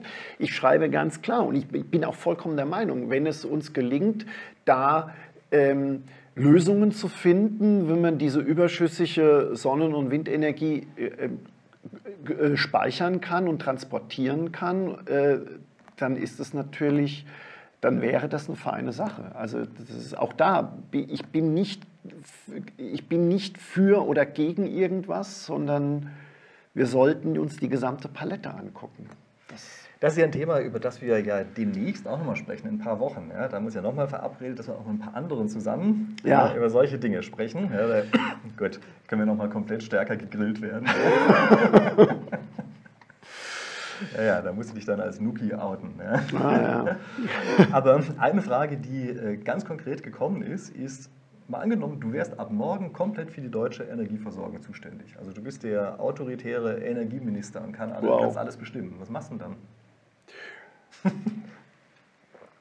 Also ich würde auf jeden Fall äh, die drei äh, verbleibenden Kernkraftwerke, äh, die vom Netz gehen sollen, weiterlaufen lassen und die drei, äh, die stillgelegt wurden, ähm, die sich so am, ganz am Anfang vom Rückbau befinden, die kann man noch reaktivieren. Die würde ich reaktivieren in dieser Zwischenphase, auf jeden Fall. Weil da gibt es auch wirklich seriöse Rechnungen, dass wenn die sechs Kernkraftwerke wieder ans Netz gehen würden, das würde äh, ökonomisch auch einen, einen, einen, massiven Einfluss auf den Energiepreis haben, äh, was, was natürlich Deutschland. Naja, was, der, ja, was ja ganz oft übersehen wird, ist, dass sich Kernkraftwerke und diese sehr flatterhaften erneuerbaren Energien super ergänzen. Genau. Ja? Wir haben bei den einen die gesicherte Leistung, ja. die immer dafür sorgt, dass die einfach durchlaufen. Und wir haben ja auch einen Bodensatz, also diese Grundlast, eben, von dem ja die Rede ist. Und die kann durch diese gesicherte Leistung von solchen durchlaufenden Kernkraftwerken zum Beispiel super gedeckt werden, fast CO2-neutral. Also nachdem die einmal gebaut sind, fällt ja praktisch gar kein CO2 mehr an. Und das andere kann vor sich hin flattern und man kann ja dann auch stärker die Verbräuche anpassen an das, was gerade flattert, weil viele Dinge natürlich preislich gesteuert werden Ja. können. Ja, also wenn man den Ja. Leuten Anreize gibt und sagt, oh, jetzt ist aber gerade Wind, ja, jetzt ist das Zeug total billig, dann die ganzen Leute in dem Augenblick ihre Speicher voll machen, das wird dir schon viel bringen. Ja. Total. Und das heißt also, das ist für meine Begriffe die ideale Ergänzung und ich verstehe überhaupt gar nicht, warum gerade bei denjenigen, die es als dringlich ansehen, dass wir über CO2 sparen, dass gerade diejenigen sind, die sagen, aber Kernkraftwerke, die gehören nicht rein, das muss Ja, ja. Also im einen Fall steht der Weltuntergang direkt vor der Tür, aber bei Kernkraftwerken scheint er noch unmittelbarer vor der Tür zu stehen, obwohl dann das nächste Argument ist, aber es fällt erst in 10.000 Jahren an. Also ich kann diese Position nicht so richtig Nee. nachvollziehen, Also, gut. und äh, wir sind da ja auch relativ isoliert. Also, mein Lieblingsbeispiel sind die finnischen Grünen, die mittlerweile massiv für Kernenergie sind. Der Ja, oder die EU-Taxonomie. Ja, ja, ganz genau, vergessen. ja. Der, der Weltklimarat sagt, äh, wir, wir sollen das machen. Also und das, das ist halt eben auch das. Dieselben Leute, die immer Follow the Science rufen, wenn dann der Weltklimarat was sagt, was ihnen nicht in den Kram passt, dann ist es jetzt mit der Science nicht so weit her. So. Also ich würde auch das, ich würde in allen Technologiebereichen, ich würde tatsächlich Fracking in, in, äh, in Erwägung ziehen. Wir haben in Deutschland Fracking-Gas für 20 bis 30 Jahre. Da gibt es mittlerweile auch Verfahren, die sind wesentlich umweltfreundlicher als noch vor ein paar Jahren. Ähm, Gerade in dieser, in dieser enormen Energiekrise muss man natürlich jetzt einfach mal pragmatisch daran gehen. Ähm, Na gut, Fracking ist natürlich ein bisschen in Verruf geraten, weil in Amerika solche tollen Sachen passiert sind, wie das aus dem Wasserhahn auf einmal eine Stichflamme kam. Ja. Ähm, das hat die Leute ein bisschen Äh, Ja, aber das war, glaube ich, ja, äh, egal. Auf jeden Fall ist es natürlich, äh, das kann ich nicht beurteilen, da habe ich auch schon gehört, dass das irgendwie eine, ein, ein, ein, Fake war, beziehungsweise dass es gar nicht so was mit Fracking zu tun hat. Ich kann es nicht beurteilen. Auf jeden Fall, ähm, äh, ja, ich würde zum Beispiel auch, bevor wir einen, einen neuen Windpark oder eine neue Solar, äh, so einen, einen neuen Solarpark genehmigen, würde ich als Anreiz sagen, das hätte man übrigens schon früher machen können oder sollen, dass Windparkbetreiber für eine Genehmigung sich gleichzeitig auch äh, kümmern müssen über die, die, die Speichermöglichkeit von, von, Naja, von das ist ja im. Augenblick noch schlimmer. Wenn die einen Speicher haben, dann geht ihnen ja ihre Förderung verloren. Ja. Ja? Also im Augenblick ist es ja ein, ein Anti-Anreiz. Genau, ja, ja. Also das ist ja hätte man, den, hätte man Ja, vor natürlich. Jahren schon den Anreiz geschaffen, du darfst einen Windpark nur dann bauen, wenn du gleichzeitig einen gewissen Prozentsatz speichern kannst. An dieser, an, dann wären wir, was Energiespeichersysteme angeht, schon wesentlich weiter. Weil dann wäre es ein ökonomischer Anreiz für die Betreiber gewesen, in diesem Bereich zu forschen. Naja, da sollte man nicht genau vorgeben, dass es Speicher sind. Man sollte sagen, muss eine bestimmte Glättung muss vorgegeben werden. Ja, genau. Also- ähm, und wie das am Ende erreicht wird, ja, das haben wir Ja. dahingestellt. Ja, das ist ja auch faszinierend. Also beispielsweise haben ja Windkraftanlagen und Solar übers Jahr hinweg gesehen eine negative Korrelation. Das heißt also, wenn man sich niederfrequente Daten anguckt, dann ist das super, dass sich das gegenseitig ausgleicht. Ja. Kaum guckt man sich aber hochfrequente Daten an, also Stundendaten, Ja. stellt man fest, das passt nicht mehr auf der Stundenebene. Ja. Also das haben beide Leute gleichzeitig recht. Die einen, die sagen, die ergänzen sich, und die anderen, die sagen, tun sie nicht. Ja, beide gleichzeitig recht. Und es liegt eben daran, dass wir es nicht einfach glätten können. Könnten wir nur für kurze Zeiten hinweg glätten, wäre diese negative Korrelation viel stärker und wir könnten auch damit bereits eine gesicherte Leistung darstellen. Ja. also total faszinierend, dass manchmal die Tücke da im Detail drin steckt und man durch eine einfache Kombination aus technischen und wirtschaftlichen Anreizen unglaublich viel erreichen Ja. könnte. Aber das ist dann natürlich auch so eine Sache, das kann man ja nicht plakativ erzählen. Ja? Also ich will mal den Politiker sehen, der sich hinstellt und sagt, wir haben es geschafft, die negative Korrelation zu verbessern ja? und Ja, ja. dafür. Ey, damit kommt man natürlich nicht durch. Ja, das ist, das ist im Grunde genommen auch das, was ich, äh, ist, was ich so schwierig finde. Dass, dass die Leute beschweren sich immer, äh, dass Politiker einen anlügen oder äh, nicht, nicht zumindest nicht die ganze Wahrheit erzählen. Aber wenn sich ein Politiker hinstellt und sagt, so einfach ist es dann doch nicht und versucht mal zu sagen, wie komplex dieses System ist, das will ja auch keiner hören, weil die meisten Menschen wollen dann doch irgendwie, wählen dann den, das ist vielleicht auch ein bisschen plakativ, aber wählen den, der möglichst viel Sicherheit ausstrahlt und sagt bei Anne Will oder ne, wenn Sie mich wählen, dann bin ich ihr Mann, dann mache ich das so. Ja, man braucht halt oft ein klares, einfaches Soundbite, so Ja. ist das ja. ja so, und dann ist das so, weiß ich, so eine kleine, wenige Sekundensequenz, die dann überzeugend ist und dann die ganzen Anhänger jeweils sagen, ja genau, dafür kann ich ihn wählen. Ne? Ja. Und dafür ist es natürlich auch gut, wenn man sagt, also ich ordne an, Folgendes muss gemacht werden. Ich ordne an, Folgendes muss verboten werden. Ja, das ist halt oft, sagen wir mal, im Gesamtkontext halt eher schlechter. Also ich bin ja auch ein Vertreter, der immer sagt, so einfach ist es nicht und es ist wesentlich komplexer und es ist, wesentlich, es ist eben nicht so simpel, wie wir denken. Ähm, ich biete in dem Buch ja auch keine 0815-Lösungen an. Ich zeige nur ein paar Widersprüche auf und zeige, dass, es, dass, man, dass man irgendwie äh, das ganze System in einer gewissen Balance halten muss, aber dass es keine ideale Lösung gibt für vieles. Und ich glaube, dass das schwer als Politiker zu vermitteln ist. Ähm, Das hören sich vielleicht irgendwie genug Leute in Podcasts an und finden es auch spannend. Aber wenn du, ich glaube, wenn du Wahlen gewinnen willst, Ja, klar, da braucht man halt auch knackigere Sachen. Dann- Trotzdem wäre es genau. halt ganz schön, wenn wir das auf die Art und Weise hinkriegen würden, dass wir die Anreize so setzen, dass die Leute richtig mitmachen. ja, ja. Und wir haben ja schon, glaube ich, eine relativ klare Vorstellung davon, wo die Reise hingehen sollte.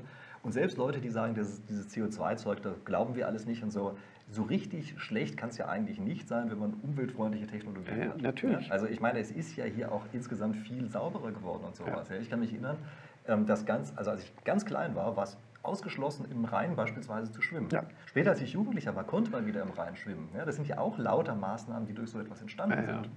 Und deshalb glaube ich nicht, dass wir grundsätzlich gegen diese ganzen Umweltsachen sind, sondern ich glaube, viele regen sich fürchterlich darüber auf, ähm, dass es eben völlig übersteigert wird und dass jeder, der nicht in Total. Panik verfällt, plötzlich als Leugner Ja. dargestellt wird. Ne? Und es besteht ein grundsätzlicher Unterschied zwischen Umweltschutz und Klimaschutz.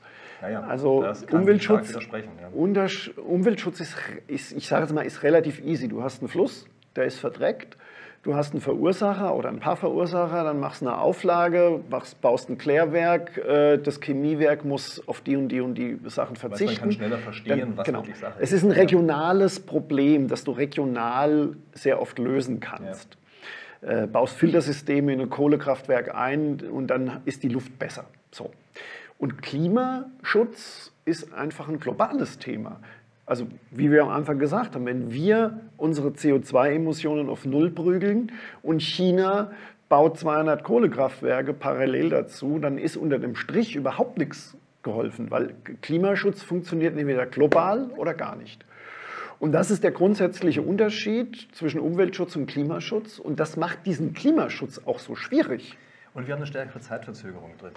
Ähm, beim Umweltschutz ist es ja so, man kann, sagen wir mal, in wenigen Jahren die Auswirkungen sehen. Ja. Beim Klimaschutz kann man das nicht sehen. Man kann noch nicht mal sehen, ob man überhaupt in die richtige Richtung gegangen ist. Das ist natürlich ein großes Problem, ja, wenn man gar keine Kon Kon Kontrollmöglichkeit Ja. hat.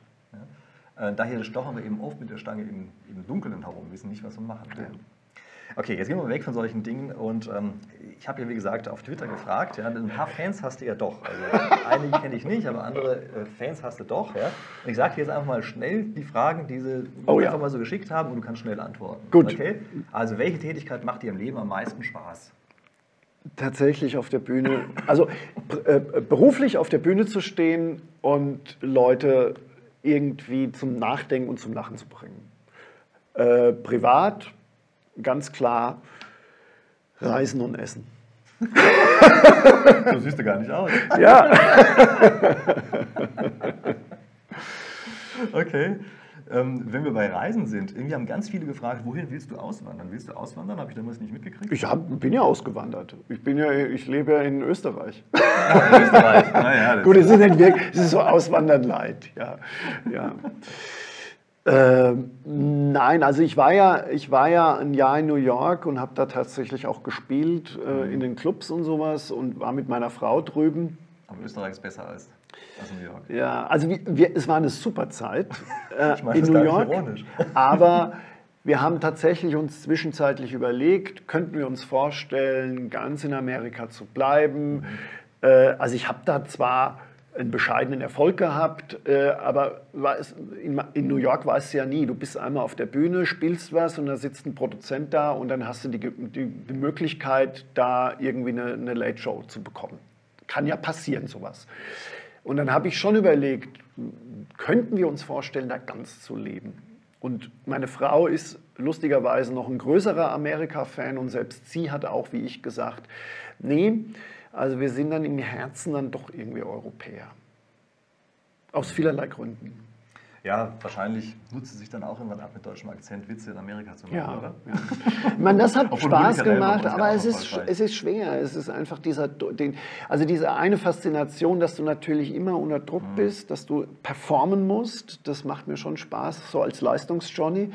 Auf der anderen Seite halt auch dieses Sozialleben wird vollkommen anders organisiert. Also es ist ganz, ganz schwierig mit Amerikanern so eine wirklich eine tiefe Beziehung zu entwickeln, weil die natürlich auch alle mit dem Rücken an der Wand stehen. Es gibt kein Sozialsystem. Wir müssen alle performen. Wenn die umziehen beruflich, dann ziehen die ja nicht von Frankfurt nach Offenbach, sondern die ziehen von New York nach Los Angeles oder nach Chicago und sind dann weg. Frankfurt nach Offenbach, gibt es das? Soll es geben.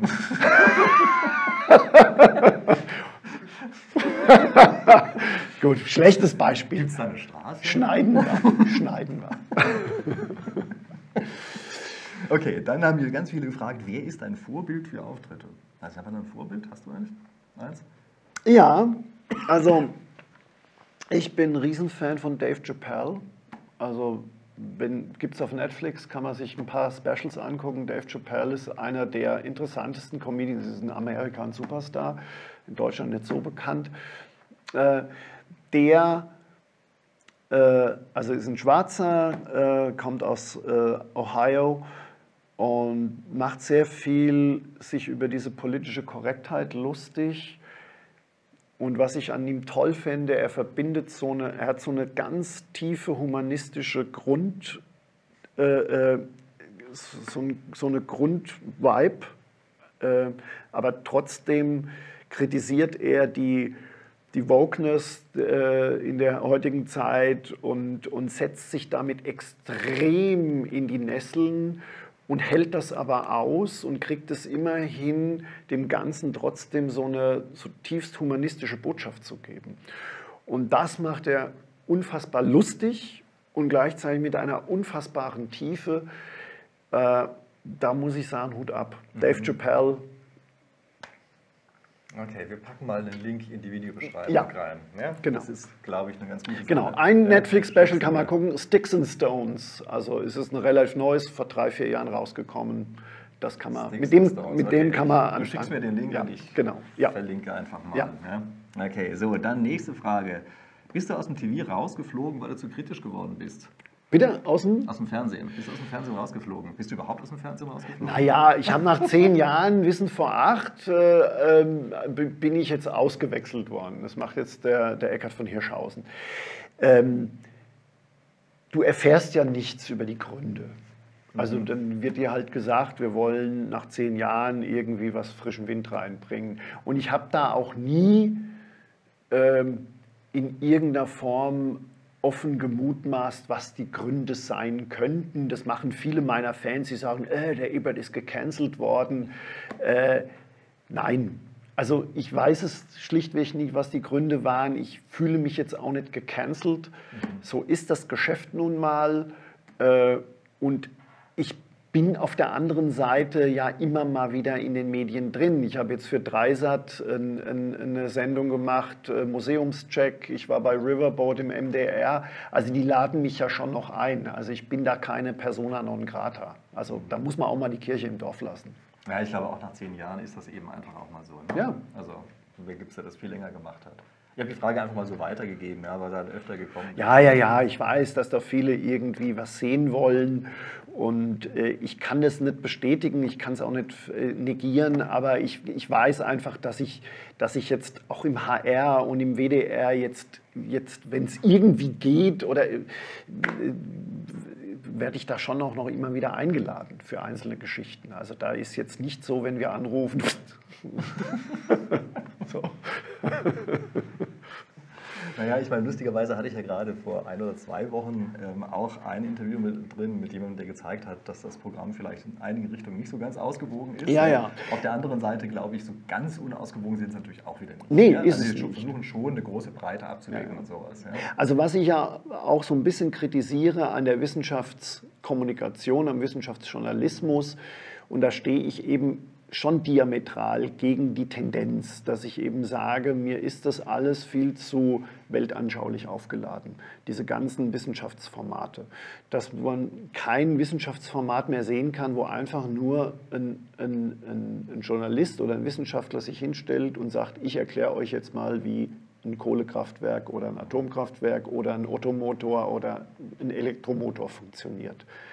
Das muss immer weltanschaulich aufgeladen werden, immer mit so einer Mahnung und deswegen müssen wir. Das ist mir viel zu öde. Das ist für mich auch naja, nicht. Das hatten früher ja immer diese DDR-Lehrbücher. Genau. Also ja. DDR-Lehrbücher waren fachlicher sehr gut. Aber die haben einen hier unfassbar genervt, weil Genau. die ständig mit diesem Weltanschaulichen Richtig. angekommen sind. Genau. Sind unsere jetzt genauso geworden. Ja? Ja. Ich habe gedacht, was ist das denn? Ja, Ja. Also ich sehe ja keinen Fern, aber äh, solche Geschichten wie, weiß ich, wenn man so Wissenschaftszeitschriften, so populäre oder sowas liest, ja, das ist ja genauso. Genau. Ja? Ich weiß echt nicht, was das soll. Und diese Vermischung von, von, von Weltanschauung und wissenschaftlichen Fakten, die- die, da, da habe ich immer wieder gesagt, die müssen wir mehr trennen. Ich habe nichts dagegen, wenn ein Wissenschaftler oder ein Journalist eine bestimmte Meinung zu Themen hat. Darum geht es ja auch nicht. Aber Wissenschaft ist erstmal recht wertneutral. Wissenschaft erklärt, wie Zusammenhänge funktionieren. Und dann kann man dazu noch eine Meinung haben. Aber das in, einen, in, so einen, in so eine Soße zu vermischen, das geht meiner Meinung nach in eine falsche Richtung. Und da bin ich vielleicht old-fashioned, weil ich sage, ich will, ich habe natürlich auch zu vielen Dingen eine Meinung, aber ich versuche schon auch immer wieder zu sagen, ich erkläre euch jetzt einfach mal, wie das funktioniert, was die Zusammenhänge sind und überlasse euch weitestgehend die Bewertung. Ähm, ich will informieren und nicht missionieren. Das habe ich irgendwann mal gesagt. Und das geht gerade so ein bisschen gegen den Trend. Naja, ich meine auch, das kenne ich ja von Twitter-Diskussionen, da hatten wir es ja vorhin von, ja, da gibt es ja häufig solche Diskussionen, wo man einfach nicht weiß, wie die Lösung ist. Ne? Und da wird lange rumdiskutiert und dann gibt es manchmal irgendwelche, die da plötzlich drin sind und sagen, was, so, das geht ja völlig dran vorbei und aus irgendwelchen Gründen muss also irgendein bestimmtes Ergebnis rauskommen. Man Ja. weiß überhaupt gar nicht, was rauskommt. Ja?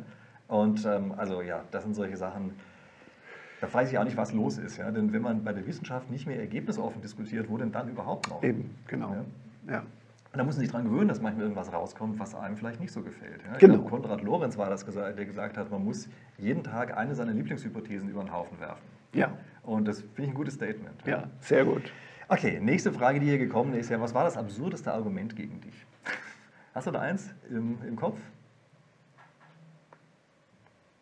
Ja, de- der Klassiker halt, dass ich, wenn ich irgendwas sage, was denen nicht passt, dass ich irgendwie von irgendjemandem von der Atomlobby äh, Geld bekommen würde oder von dem oder dem oder also so, so Verschwörungstheorien halt. Der sagt das nur, wie, also das Klassiker, wie, wer, wer zahlt sie, damit sie sowas sagen?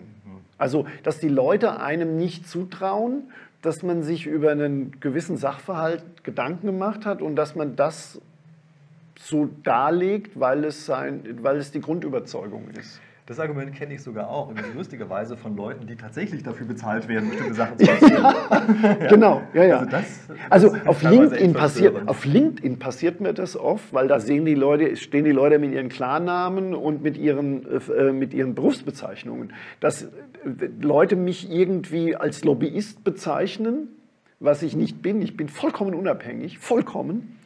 Und dann sehe ich aber, dass das Leute sind, ähm, äh, was weiß ich, Direktor für Nachhaltigkeit bei Solar, bla bla bla. Also das, prakt- ja, so. Und das finde ich dann schon auch irgendwie lustig. Ja. Meistens, meistens. Sehr schön. Und da ich auf Twitter gefragt habe, ganz viele haben gefragt, warum bist du denn nicht auf Twitter? Ja, warum bist du denn nicht auf Twitter? Ich habe es nie angefangen und ich habe irgendwie, Facebook läuft bei mir sehr, sehr gut. Also da habe ich richtig viel Traffic. Facebook gibt es das noch. Ja, es ist für die Alten. Du, bist ja so ein Jungspund. Und dann habe ich irgendwann mal mit LinkedIn angefangen, vorwiegend, weil ich halt auch viele Vorträge für Unternehmen mache. Und dann ha- haben mir die Leute immer wieder gesagt, muss auf Twitter gehen. Und dann habe ich mich irgendwann mal umgeguckt und dann habe ich mir gedacht, da ist, auf Facebook geht es ja bei mir schon ab. Aber ich glaube, auf Twitter ist es noch mal heftiger. Und da habe ich mir gedacht, das tue ich mir nicht nochmal an.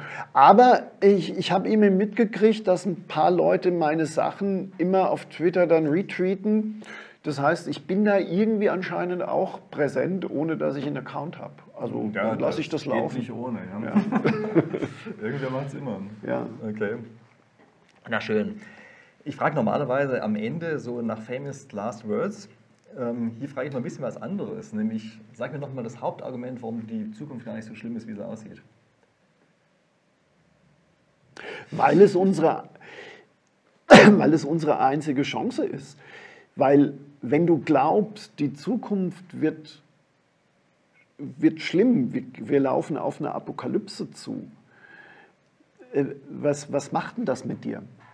Das macht, ja, das macht ja erstens mal keine gute Stimmung, ganz blöd gesagt, und zweitens, es hilft uns ja auch nicht, äh, Neues zu entwickeln. Also ich bin fest davon überzeugt, dass mit Angst und Panik äh, keine, kein klares Denken möglich ist. Also du brauchst eine gewisse, einen gewissen Optimismus und eine gewisse, ein gewisses äh, Glauben, dass die Welt besser werden wird, äh, um die Probleme anzugehen.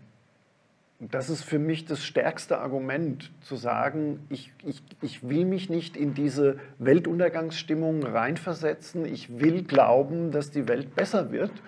Und das ist ja auch der Fortschrittsgedanke. Ich habe im Buch eben auch so einen, so einen kleinen, vor 300 Jahren haben die Leute in diesen vorwissenschaftlichen ähm, äh, Gesellschaften, haben die Leute immer gedacht, wir sind der Spielball, Gott oder eine höhere Macht weiß alles und, und, und, und, und steuert uns. Und wir sind quasi so die, die, die, die Marionette, die dann so gesteuert wird.